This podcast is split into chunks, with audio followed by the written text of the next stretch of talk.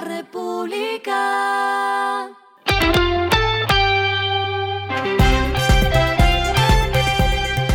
Al final de la jornada, esto es lo que debes saber sobre el comportamiento de los negocios, las finanzas y la economía. Las movidas de hoy fueron.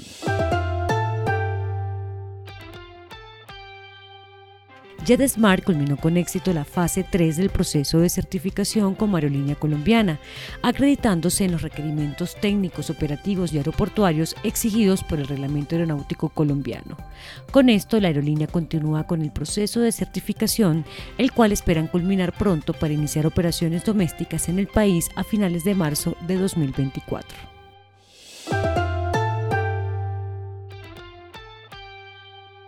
La Superintendencia de Industria y Comercio emitió una orden en la que prohíbe la importación, promoción, venta y publicidad en Colombia de ocho referencias de teléfonos celulares de la marca Motorola, luego de tres demandas interpuestas por infracción de derechos a la propiedad industrial presentadas por la multinacional sueca Ericsson.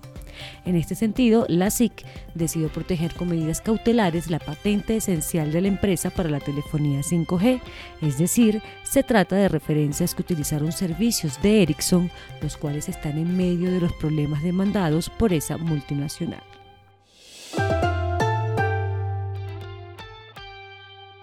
Prosperidad Social y el Grupo Aval, en alianza con el Grupo Prisa, firmaron un acuerdo para trabajar en la transformación social y territorial de algunos de los principales municipios de La Guajira. Asimismo, se ejecutará la campaña Misión La Guajira, donde se invitará a todos los colombianos a participar de manera voluntaria. En los próximos meses, estas empresas comenzarán con el despliegue del plan, que consiste en la intervención directa en más de 70 comunidades, más de 3.500 familias, en donde se desarrollarán, una vez acordadas con ellas acciones en seguridad alimentaria, soluciones energéticas y de abastecimiento de agua y proyectos productivos e intervención social.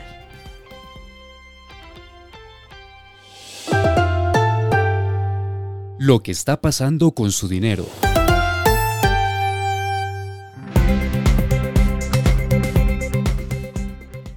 El Banco de la República anunció que la empresa ACI Worldwide será el proveedor tecnológico de los servicios de pagos instantáneos y los relacionados con la interoperabilidad en los sistemas de pago de bajo valor inmediatos del país, es decir, la tecnología tipo PIX que tendrá Colombia.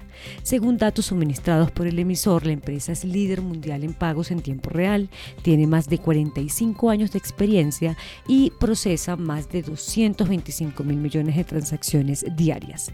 Mediante esta compañía, el emisor ofrecerá dos servicios para la interoperabilidad en los pagos instantáneos, el directorio centralizado y el mecanismo operativo de liquidación.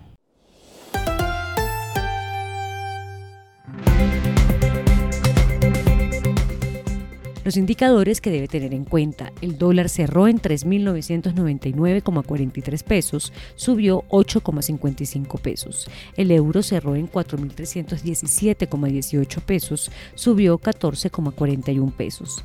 El petróleo se cotizó en 69,57 dólares el barril.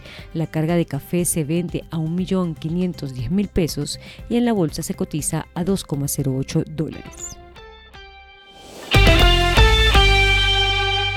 Lo clave en el día.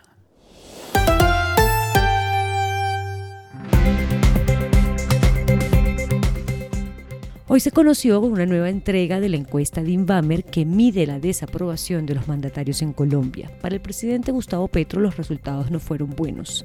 Su desaprobación se ubicó en 66%. Esto es seis puntos adicionales desde la última edición de esta encuesta en octubre, cuando la cifra fue de 60%. Si hablamos de la aprobación, Petro inició su mandato con 56%, pero empezó a bajar en febrero a 40% y en abril esta tendencia continuó, pues llegó hasta 35%.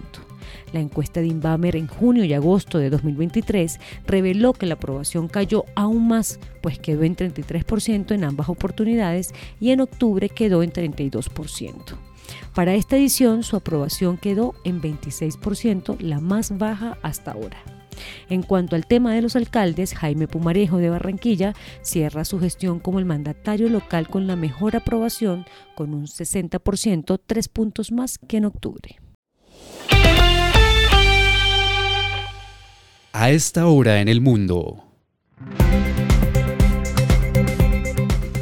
La Reserva Federal decidió mantener por tercera vez consecutiva los tipos de interés en el rango de 5,25% a 5,50%, una medida que estaba prevista por los economistas. A pesar de ello, como se había anticipado antes, la Fed dio señales de que no habrá una pronta relajación de la política monetaria. Lo que sí está contemplado es la posibilidad de un par de recortes de tasas para finales de 2024.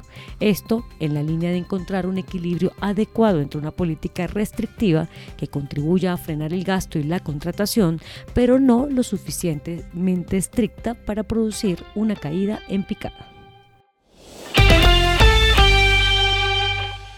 Y el respiro económico tiene que ver con este dato.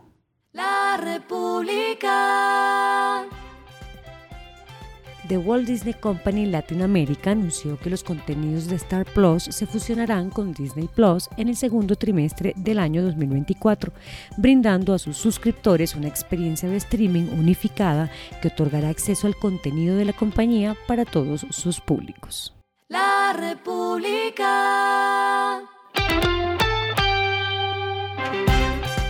Y finalizamos con el editorial de mañana. Acuerdo COP28, un nuevo canto a la bandera. Casi todos los países del mundo acordaron dejar atrás los combustibles fósiles a quienes culpabilizaron de buena parte de las emisiones y el desgaste del planeta. Pero ¿lo lograrán? Esto fue Regresando a casa con Vanessa Pérez.